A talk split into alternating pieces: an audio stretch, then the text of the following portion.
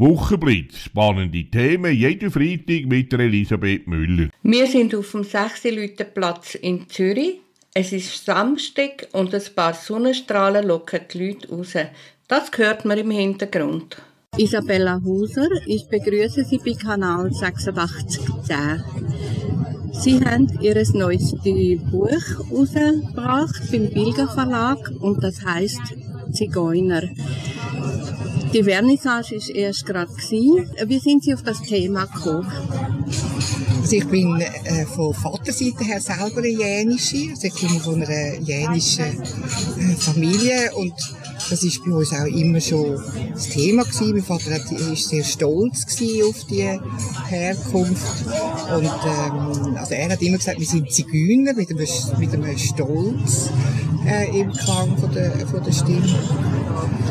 Und dann hat es so eine, Geschichte gegeben, die mich als Kind wahrscheinlich eher verstört hat, also wo, wo mich verunsichert hat. Und die Geschichte ist so gegangen, dass äh, mein Vater hat erzählt, als wir noch ganz klein waren, dass er mit seinen Geschwistern, damals sind es Sechste plötzlich am schönen Tag hat müssen flüchten. Also die Mutter ist heimgekommen und hat gesagt, ich muss sofort äh, abhauen. Und zwar, also nehmen äh, den Wagen und sie hat das Pferd gehabt. Sie hat dort in einem Häuschen gewohnt, oben am Zürichsee. Und äh, haltet nicht, bis sie nicht über die Kantonsgrenze aus sind. Der Älteste war damals 13 gewesen, mein Onkel Franz. Und mein Vater selber ist gerade erst eingeschult worden.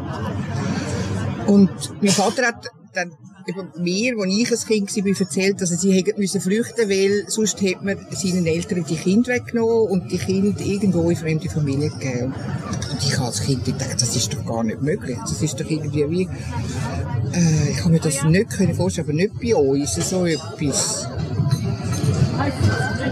Und äh, später, dann bin ich dann 13 gewesen. Ich weiss, das ist, jetzt weiss ich, dass das am 15. April 1972 äh, war, ist im Beobachter äh, gestanden, dass Pro Juventute der italienische Kind wegnimmt. Das ist der Caprez, ein Journalist, der die, wo die Geschichte ausgebracht hat. Das ist dann ein riesiger Skandal Und für mich, als 13-Jährige, ist plötzlich klar, klar gewesen, ah, die, die Geschichte, das ist nicht nur eine Geschichte, die man so erzählt wie andere Geschichten, wie der Tell, wie äh, irgendwie solche Sachen. Nein, das ist äh, wahr.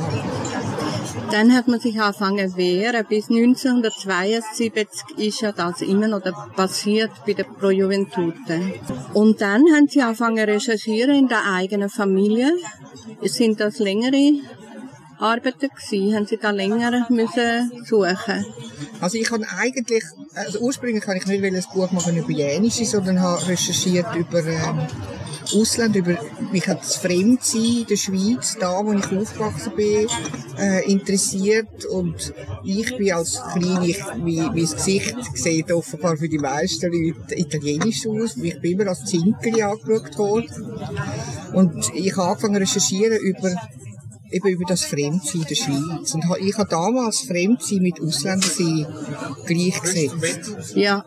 Und im ersten Archiv, wo ich war, das war im Stadtarchiv Dietiken, äh, war, bin ich dann aber statt auf Ausländer Aha. auf Jänische gestoßen, und zwar auf, auf meine Tante Rosi. Meine Tante Rosi ist die Reiche der Familie, wie es in vielen Familien eine reiche Tante gibt. Bei uns nicht eine von Amerika, sondern äh, ist Tante Rosi, die ist mit mitten unter euch. mitten unter uns, ja, reich geworden. Und in Dietik habe ich sie aber im Eintrag gefunden von 1955 wo sie hat müssen Buß zahlen, weil sie ohne Patent äh, kursiert hat. Ah ja.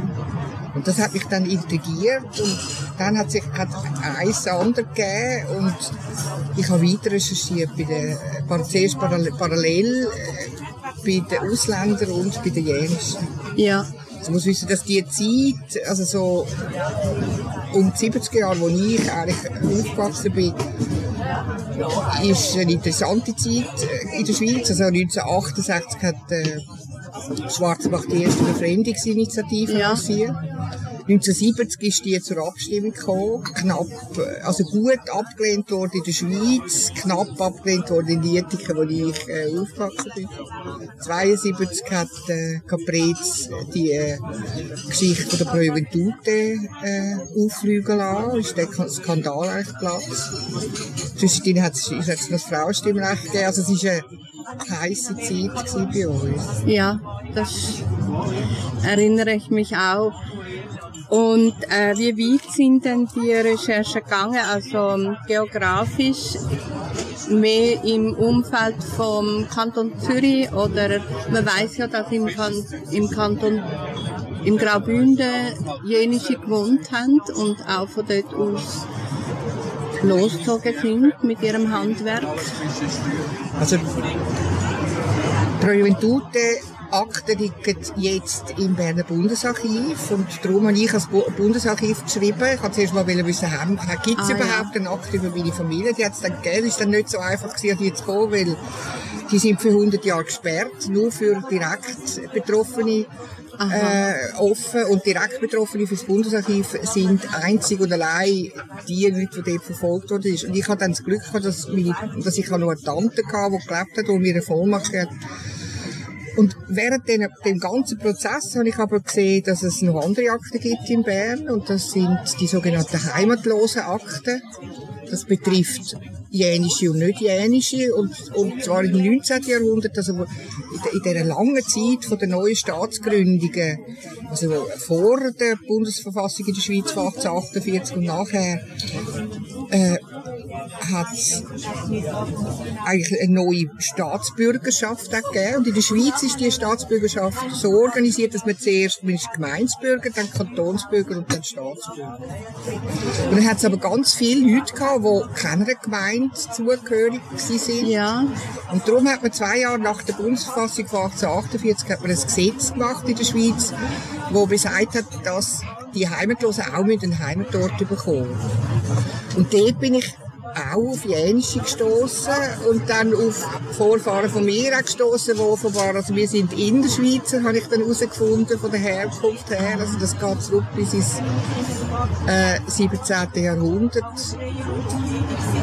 Und ja. so hat, also hat sich dann der Blickwinkel sehr geöffnet. Ich bin dann in verschiedenen Staats- und Landesarchiven in der Schweiz, also in Luzern, in Obwalden, in äh, Schweiz, in, äh, im Tessin, äh, äh, ja. Mhm. Und jetzt im Buch Zigeuner, ist das Ihre Familiengeschichte oder ist es eine andere Geschichte, eine erfundene Geschichte? Also ich, die, das ist eine Fiktion geschrieben, es ist ein Roman, aber die stützt ab auf meine Recherchen. Ja. Und äh, ich bin da sehr faktentreu. Also ich habe keine, natürlich ist es, es ist immer eine Gewichtung von den Fakten, aber ich habe keine Fakten irgendwie äh, willentlich verändert oder geschönigt. Das ist faktengestützt und zwar ist das eine Geschichte von, ja, von meiner Vaterfamilie. Es wird dann noch ein bisschen breiter, es geht dann, es macht dann noch ein bisschen äh, auf, aber ausgehend von, von meiner Familie. Von der eigenen Familiengeschichte. Ja. Also ganz ein spannendes Buch, sicher. Wir möchten das auch empfehlen. Und rausgekommen ist es im Pilger Verlag. Der Tagesanzeiger vom 19. Juli, Montag, auf der Wirtschaftsseite berichtet über einen interessanten Betrieb. 50 Mal Türen, dafür Swissmade und Öko. Ökobilanz in der Outdoor-Branche. Die Marke Rotauf hat seit einem Jahr einen neuen Chef, Peter Hollestein. Der will der Marke Schwung verleihen und das mit Emmentaler Merino-Wolle und Neue lässt er im Toggenburg. Garn fürs T-Shirt wird in Ermatingen gestrickt und gefärbt wird in Strengelbach. Hollenstein hat an der Uni St. Gallen Betriebswirtschaft studiert und er ist kein Träumer. Er möchte auf Giftstoffe verzichten und plant sogar die Entwicklung neuer Stoffe aus Flachs und Hanf. Sind wir gespannt, wie das weitergeht bei Rot auf. Ebenfalls im Tagesanzeiger vom Montag, 19. Juli auf der Seite Hintergrund da geht es um die andere Seite vom Schutz unserer Natur. Und zwar um Lithium. Sie essen unseren Berg auf, die Bevölkerung dort. Spanische Stadt streitet um Lithium. Ohne das Lichtmetall gibt es keine E-Autos. Und ausgerechnet in der Extremadura hat man eines der grössten Vorkommen von Europa entdeckt. Ja, jetzt ist natürlich die Frage, wie man am besten die Welt rettet. Dort sollten jetzt hunderte von Steineichen gefällt werden. Und im Spanischen gibt es ein Sprichwort, fälle nicht den Baum, der dir Schatten spendet. Das tönt irgendwie logisch, aber dann hat das Lithiumvorkommen entdeckt und die Bäume sollen anscheinend weg. Jetzt gibt es eine Aktivistin, sie ist 54, Professorin für Pädagogik an der Universität de Extremadura und seit vier Jahren ist sie außerdem Umweltschutzaktivistin. Das ist Beatrice Martin Marin. Hier kommt keinesfalls eine Mine hin, sagt sie. Und sie will sich anketten auf Bäume und neben ihr wird ihr neunjähriger Sohn stehen. Es ist also so, dass die Hunderte von Bäumen gefällt werden und dann kann man eben den Tagbau anfangen und Lithium für 10 Millionen Elektroautos gewinnen. Ja, das ist jetzt die andere Seite von der Medaille. Ja, und hunderte von Arbeitsplätzen werden geschaffen. Das ist natürlich auch noch. Andererseits hat man wieder Angst um den Tourismus, weil das ist dann nicht sehr spannend, wenn man dem so einen Abbau dann vor der Nase zu hat. Mal abwarten, was die Demonstration bewirkt.